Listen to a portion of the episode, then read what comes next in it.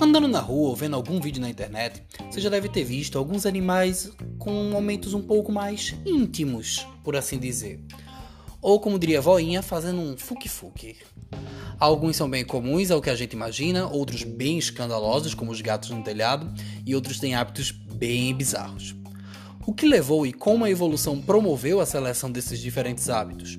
Quais as vantagens e como seria se os seres humanos usassem os rituais de acasalamento dos animais? Eu sou o professor Douglas Marx e hoje vamos falar sobre a evolução e seleção sexual. Então, pense bio.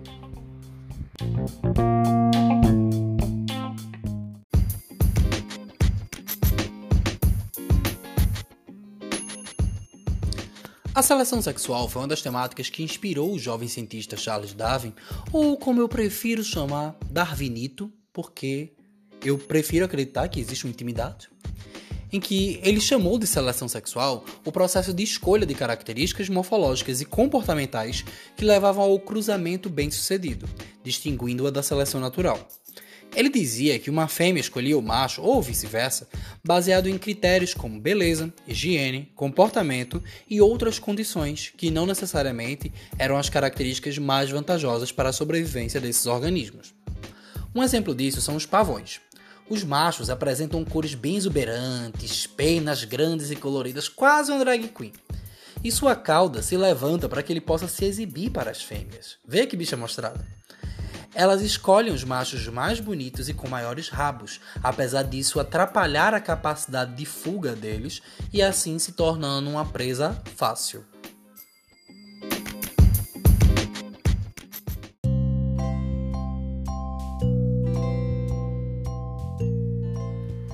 Darwin observou que os machos de uma espécie tendem a investir em muitas fêmeas, a fim de aumentar as chances de obter um sucesso reprodutivo enquanto que as fêmeas são mais criteriosas na escolha de seus parceiros. Geralmente, elas preferem machos que tenham mais vantagens, como melhores territórios, melhores moradias ou mesmo características externas chamativas, como penas coloridas, grandes chifres ou grandes. É, deixa pra lá. Qualquer semelhança com a realidade é pura ficção. Um exemplo disso é no caso de um tipo de lagarto pintado, o Utah. Esse gênero de lagarto tem três tipos de machos: o de papo laranja é como se fosse o heterotop do grupo. Ele tem maiores níveis de testosterona, então por isso ele é bem mais agressivo, ele é territorialista, ele é grandão e ele tenta conseguir o maior número possível de fêmeas para ele. Isso me lembra alguns amigos meus no carnaval. O de papo azul, ele é o fiel e ele procura uma fêmea para a vida toda, vê que bonitinho, iludido. E o de papo amarelo, ele é pequeno não possui território e fisicamente é parecido com uma fêmea. As fêmeas desse grupo mantêm relações com o máximo de machos possíveis, porque elas não são obrigadas a nada. E o que acontece? É que várias dessas fêmeas que estão com o fortão, o de papo laranja, o heterotop, elas acabam fazendo sexo com esse macho mais fraquinho, que parece mais uma fêmea, escondido. Como assim? Ele, por se parecer muito com a fêmea, ele se esconde junto dos outros. O macho fortão nem percebe, enquanto isso o fraquinho vai fazendo, vai mantendo relações com as fêmeas desse fortão. E muitas vezes ele acaba sendo o pai dos filhos que o heterotop acaba cuidando.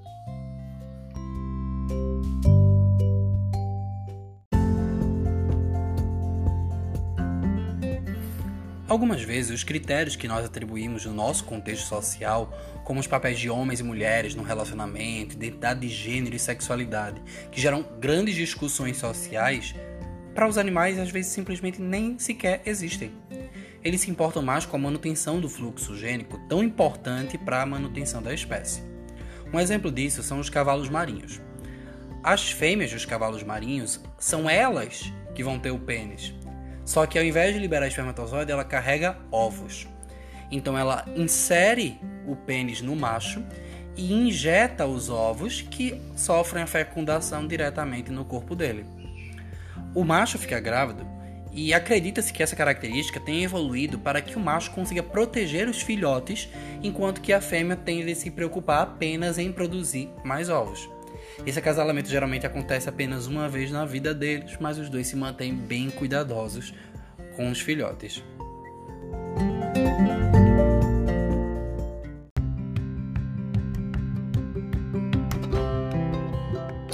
No caso da hiena malhada, por exemplo, as fêmeas são bem maiores e mais agressivas que os machos, o que acaba invertendo os papéis de gênero que estamos tão bem acostumados.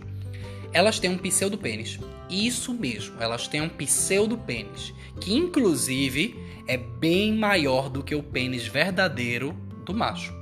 Isso representa o seu poder dentro do grupo. Ou seja, as fêmeas que têm o maior pseudopênis são as líderes do grupo. Ah, os machos desse tipo de hiena, então, eles se mantêm submissos à vontade das fêmeas. E assim, elas que tocam o terror naquele tipo de local. Girl Power! Outro caso é um tipo de ave conhecida como combatente. Os machos se exibem mais para outros machos do que para as fêmeas. Não é muito diferente do que a gente vê por aí, não é mesmo? Ah, o macho comum é o macho territorial, que ele é grande, agressivo, passa a maior parte do tempo lutando e se exibindo. Um crossfiteiro da vida. Há também o satélite, que também é grande, mais, ele é mais colorido e menos agressivo, mas atrai bem mais fêmeas, então é um macho que se cuida um pouquinho mais. E por fim, temos o fader.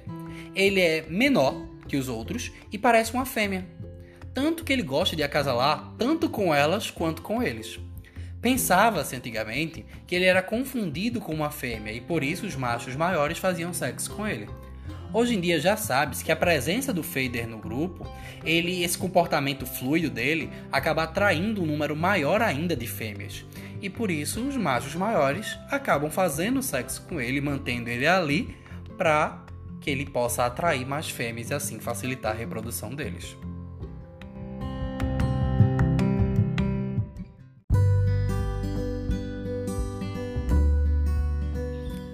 Algumas vezes a forma de seleção sexual pode parecer um tanto estranha ou até mesmo confusa quando a gente observa baseados nos nossos hábitos. Um exemplo disso é o que acontece com o louva-a-Deus. Ele é uma espécie de inseto que apresenta uma postura característica e hábitos um tanto diferentes da maior parte dos grupos.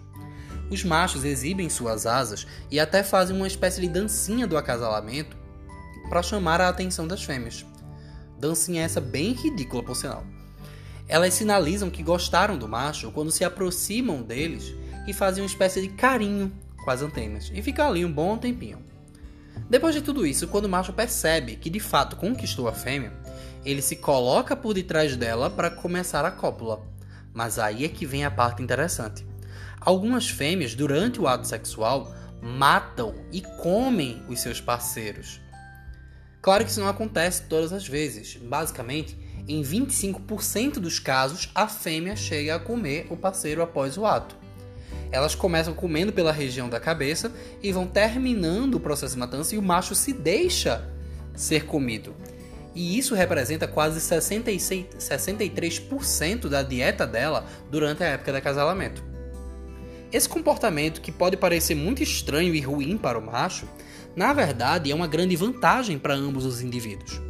Estudos publicados pela The Royal Society em 2016 mostraram que as fêmeas que comem os parceiros machos após o ato sexual produzem muito mais ovos do que aquelas que não comem. Além disso, o, o fato, por exemplo, do macho estar morto não nega o fato de que ele passou a sua carga genética adiante. E se seus filhotes vão crescer mais fortes, vão se desenvolver mais, tecnicamente, evolutivamente, a missão dele foi cumprida que é o papel de transmissão da sua carga genética. Os machos que sobrevivem ao acasalamento, eles podem se reproduzir múltiplas vezes, o que também pode ser visto como uma vantagem. Então ainda existem muitas lacunas para entender como de fato, por que, que essas espécies recorrem ao canibalismo sexual e outros indivíduos não.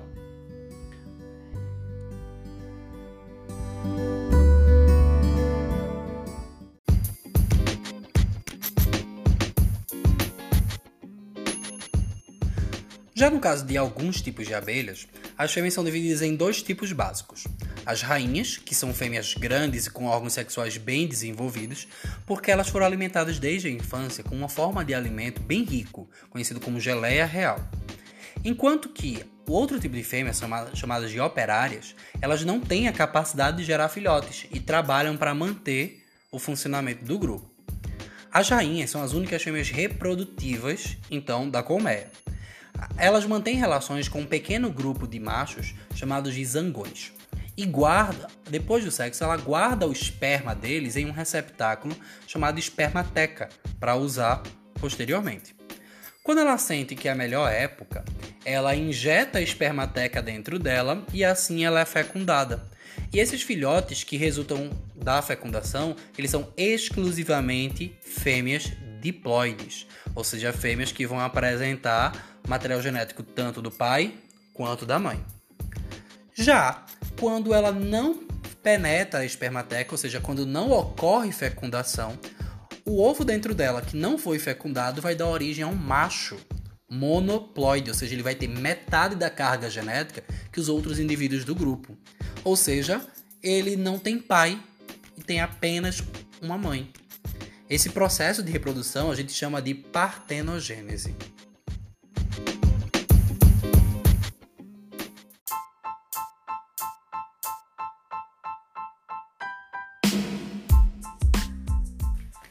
Essas são apenas algumas das formas de comportamentos etológicos ou sexuais que vão garantir o fluxo gênico e o sucesso reprodutivo dos animais. E a seleção sexual, então, ela funciona de uma forma por critérios arbitrários, comandados geralmente por uma deriva gênica, que a gente não consegue determinar quais são os melhores critérios dentro do grupo. Isso varia de organismo para organismo. Então, se vocês gostaram desse podcast, deixa aqui nos comentários o que, vocês acharam, até sugestões de temas para os próximos episódios. E compartilhe esse podcast para mais pessoas. Um cheirão no coração de todos vocês e até a próxima.